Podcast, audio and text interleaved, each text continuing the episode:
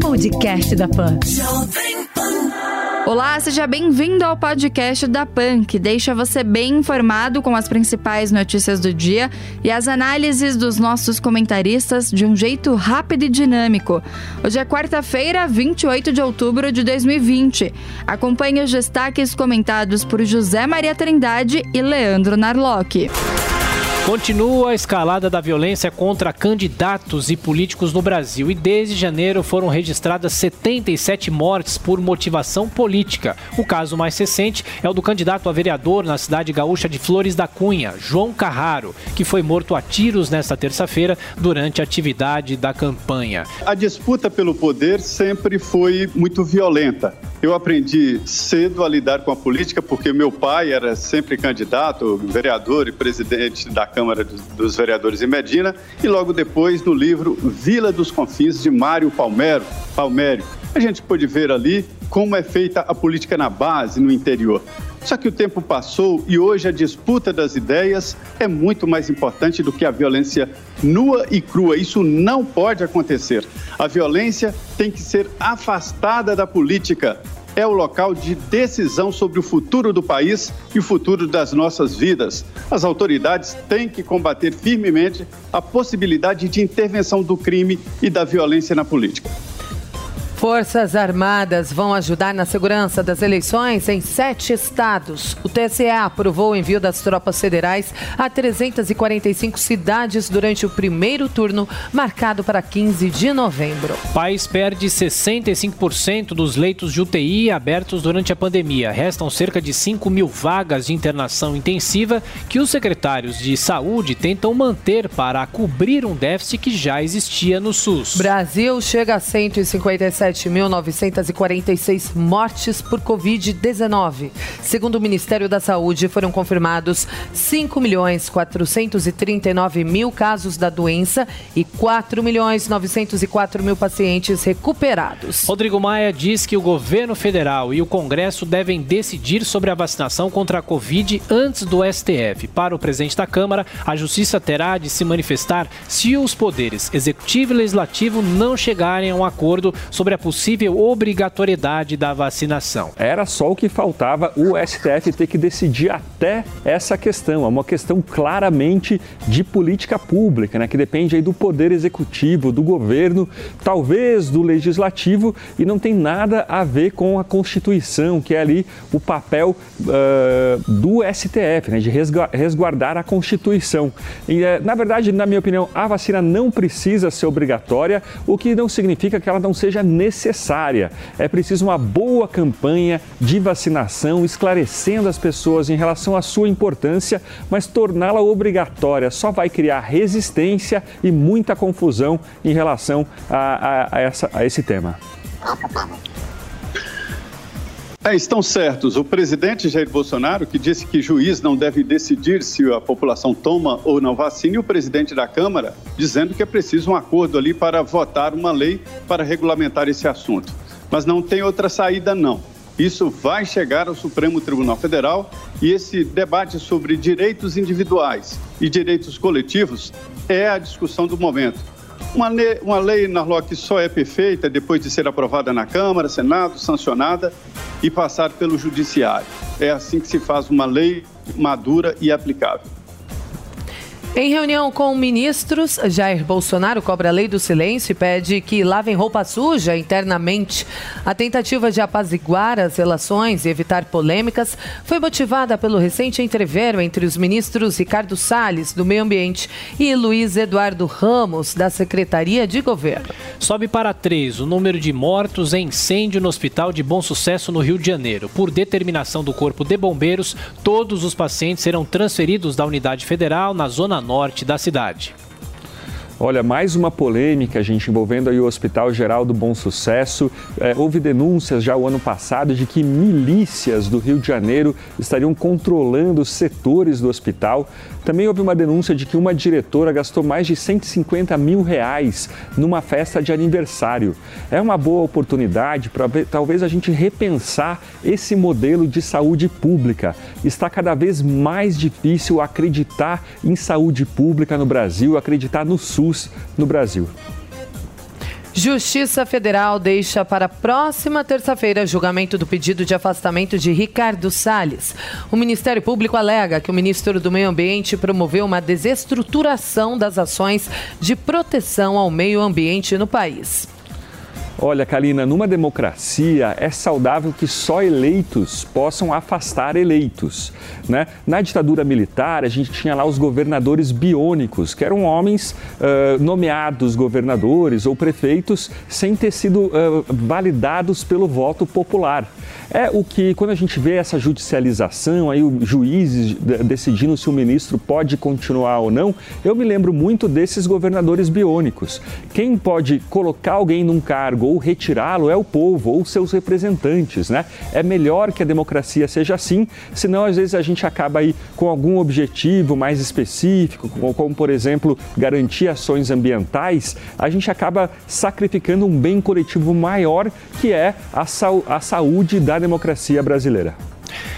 Na reta final da campanha eleitoral nos Estados Unidos, Joe Biden aposta em conquistar votos na Geórgia. Já Donald Trump fez comícios em três estados considerados cruciais: Nebraska, Michigan e Wisconsin. É, a Pensilvânia é fundamental. A eleição americana foi programado o processo eleitoral para evitar um ditador. Esse é o grande temor dos americanos. Daí essa fórmula diferente, né, de uma eleição indireta onde delegados eleitos em cada estado, só os números, não existem os delegados físicos sendo eleitos, né? Não existem essas pessoas, eles não podem mudar os votos. Então, é, esse processo é para evitar um ditador e principalmente para evitar que os grandes centros dominem a política americana. Mas, na verdade, esta grande atenção que é despertada pelo mundo sobre a eleição americana, porque é uma tendência. E esse ar que vem das Américas pode chegar aqui na América do Sul. Na Copa do Brasil, Cuiabá surpreende, vence o Botafogo por 1 a 0 no Rio de Janeiro. Nesta quarta-feira, o Santos recebe o Ceará. O Flamengo encara o Atlético Paranaense Inter enfrenta o Atlético Goianiense e o Corinthians e América Mineiro jogam em Itaquera. Líder do governo na Câmara promete apresentar ainda nesse ano um projeto sobre uma nova constituinte. Ricardo Barros ignorou críticas à proposta e ressaltou que, nesse caso, não fala em nome do governo de Jair Bolsonaro. Olha, uma boa discussão para se fazer no Brasil. Né? Em vez da gente aí ter que fazer tantas propostas de emendas à Constituição, ter que fazer é, tantos emendos, será que não é melhor logo partir para uma nova, é, é, obedecendo aí um rito bastante criterioso de plebiscito e tudo isso? Uma boa discussão, sim, a se tomar no Brasil. Não é a primeira vez que uma proposta assim é jogada no mundo político. A ex-presidente Dilma já defendeu uma revisão constitucional. Hora em hora, um senador ou deputado propõe, inclusive, uma constituinte específica para artigos constitucionais, né? E o debate é sobre a possibilidade de votar mudanças na Constituição por maioria absoluta. Mas uma nova Constituição só deve ser votada, ou seja, uma constituinte convocada, em casos de solavancos muito fortes, sociais e políticos no país. Não está no horizonte. Mas olha, Ricardo Barros é experiente e sabe do que está falando. Deve ter argumentos. Ministério da Economia alerta que Bolsa Família pode ficar sem 13º neste ano. A pasta informou que até o momento não há previsão para a despesa extra que foi paga pela primeira vez no ano passado. A ANS deve determinar que reajuste retroativo de planos de saúde seja parcelado em 2021. A Agência Nacional de Saúde Suplementar ainda discute como será liberado o aumento nos convênios que foram obrigados a congelar preços durante a pandemia. Olha, gente, acho que todo mundo lembra, aí quem tem aí seus 30, 40 anos, lembra o que acontecia com congelamento de preços na época lá do Sarney, da hiperinflação. Era prateleira vazia no mercado, né? não valia a pena para o pro produtor ofertar os serviços porque ele pagava mais do que ele era obrigado a, a receber, né? a, a cobrar. A mesma coisa a gente vê em planos de saúde. Hoje o plano de pessoa física, que é esse aí mais regulado, que não pode ter reajuste, ele quase não existe. Você tem duas ou três empresas, a maior parte dos consumidores tem que entrar em planos ali numa associação de classe ou, ou planos, planos pela empresa, por, por, por pessoa jurídica, coisas assim. É, então talvez uma liberalização maior nesse mercado traria mais concorrentes. Hoje os poucos concorrentes que oferecem planos para pessoa física podem cobrar uma mensalidade inicial muito alta. É mais uma uh, lei, mais uma regra bem intencionada que acaba prejudicando o consumidor. Governo federal ignora metas de desmatamento em plano estratégico para período entre 2020 e 2031. Documento publicado nesta terça-feira pelo Planalto não faz sequer menção ao Pantanal e Amazônia, biomas duramente afetados neste ano por queimadas. Com dólar alto e exportações valorizadas, o preço do óleo de soja dispara e Jair Bolsonaro faz apelo aos produtores. O presidente pediu que o agronegócio mantenha parte da produção do país para evitar o impacto impacto ainda maior na inflação. Outra preocupação é com o preço da carne, que também deve continuar nas alturas até o fim deste ano. Produtores estão aproveitando o momento para faturar com as vendas externas, principalmente para a China, reduzindo a oferta de carne bovina no mercado brasileiro. Olha, o governo pede aí uh, explicações dos exportadores, mas o governo também lhe deve explicações. O, preço do, atual do dólar, né, o dólar está aí quase chegando em seis reais. Isso também é muito consequência da política monetária brasileira.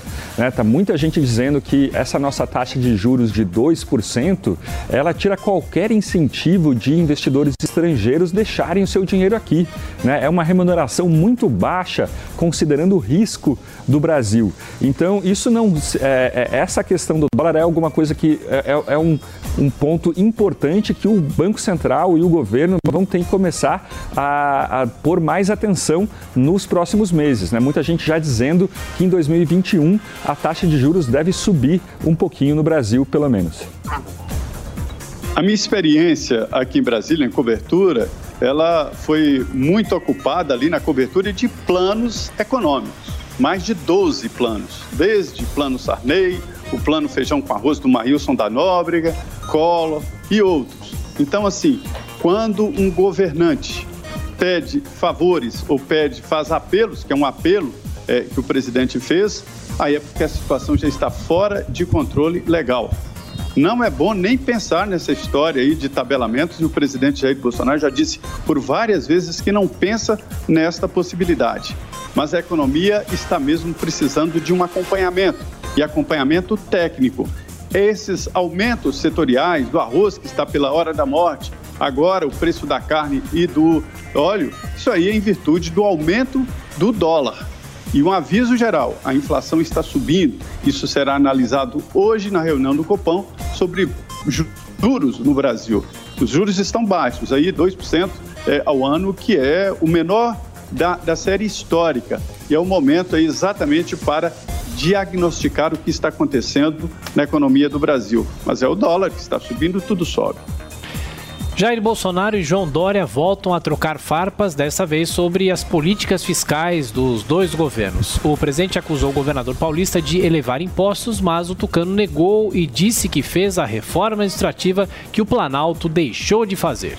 Nicarágua aprova projeto de lei para criminalizar notícias falsas, mas apenas as que o governo considerar como falsas. Pela proposta, quem revelar informações não autorizadas pelo governo local pode ser condenado até seis anos de prisão. É, eu descobri aqui que notícia falsa ou fake news é o que pensa o meu adversário. É assim o conceito. E dar algum governo esse poder de decidir o que é realmente falso e o que é verdadeiro, isso não fica em pé, ou seja, isso é uma falsidade, ou seja, é uma fake news. Acho que o resultado bom para acabar ou reduzir a fake news é a responsabilização. Todos devem ser responsáveis pelo que falam.